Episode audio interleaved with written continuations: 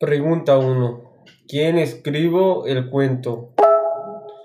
Carlo Collodi. Pregunta 2. ¿Qué es Pinocho? Respuesta: Una muñeca de madera. Pregunta 3. ¿Cómo se llama el, padre de Pinocho? Respuesta: Geppetto. Pregunta 4. ¿Quién cambia a Pinocho en humano? Respuesta: Geppetto. Pregunta 5. ¿Qué come Pinocho y su padre? Respuesta: comida. Pregunta 6.